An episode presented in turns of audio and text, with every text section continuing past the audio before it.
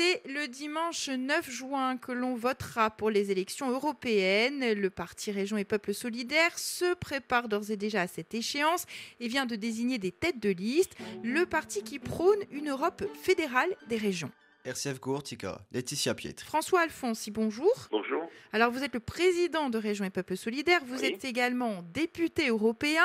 Tout simplement, quelles sont les valeurs que votre mouvement défend pour l'Europe Région et Peuple Solidaire, c'est une fédération de partis autonomistes et régionalistes qui, euh, au de, l'État français, sont présents en Bretagne, en Corse, en Occitanie, en Catalogne, au Pays Basque, en Alsace, en Savoie. C'est une fédération qui est construite, bien sûr, sur un message pro-européen, engagé pour l'Europe, et aussi sur un message d'une Europe fédérale et d'une Europe qui fasse la place à tous les peuples pour reconnaissance constitutionnelle et pour l'autonomie. Voilà la, la philosophie du RPS et voilà ce que nous portons au sein de ce groupe que nous formons les Verts. Et nous siégeons en tant que députés de l'Alliance libre européenne, puisqu'il y a des députés catalans, euh, écossais, des ogalistes qui sont présents dans ce groupe et nous portons évidemment le, le même combat au niveau de l'Europe, qui est la reconnaissance des peuples euh, et des nations sans État. Et pour la Corse, que défendez-vous et que peut permettre l'Europe?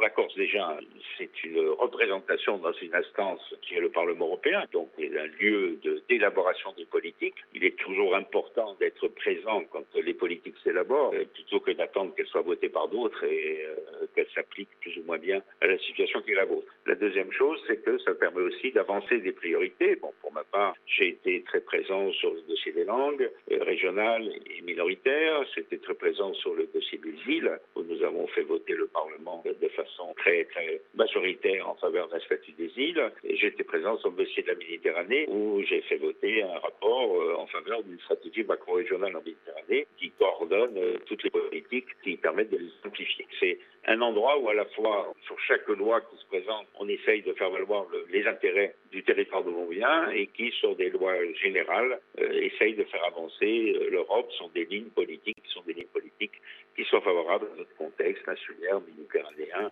et euh, peuple euh, minoritaire. Enfin, vous êtes donc député européen.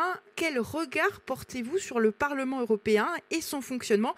Il est parfois décrié avec un manque de démocratie, par exemple. Non, je pense que c'est quand même une structure très démocratique. Alors évidemment, il y a des grands groupes, c'est euh, un Parlement élu à la proportionnelle, la politique ne s'y déroule pas comme l'Assemblée nationale, avec des votes majoritaires ou des 49-3, c'est des décisions qui sont un peu brutales. Ici, la décision est forcément le fruit d'un consensus, et les consensus, ils se construisent euh, sans brutalité, ils se construisent avec euh, beaucoup, beaucoup d'échanges, beaucoup de dialogues, beaucoup de temps passé pour rechercher le consensus. Et ça permet aussi, bien sûr, de renforcer la cohésion de l'Europe, puisque c'est l'espace où des Polonais, des Portugais, des Grecs et des Corses sont ensemble pour essayer de réfléchir à l'avenir de l'Europe. Je pense que non, c'est une institution respectable. Et puis d'ailleurs, il n'y a qu'à voir, chaque fois que dans le monde, quelqu'un se dresse contre une dictature, il s'adresse au Parlement européen où il cherche à la fois des soutiens, une caisse de résonance et une tribune pour se faire connaître.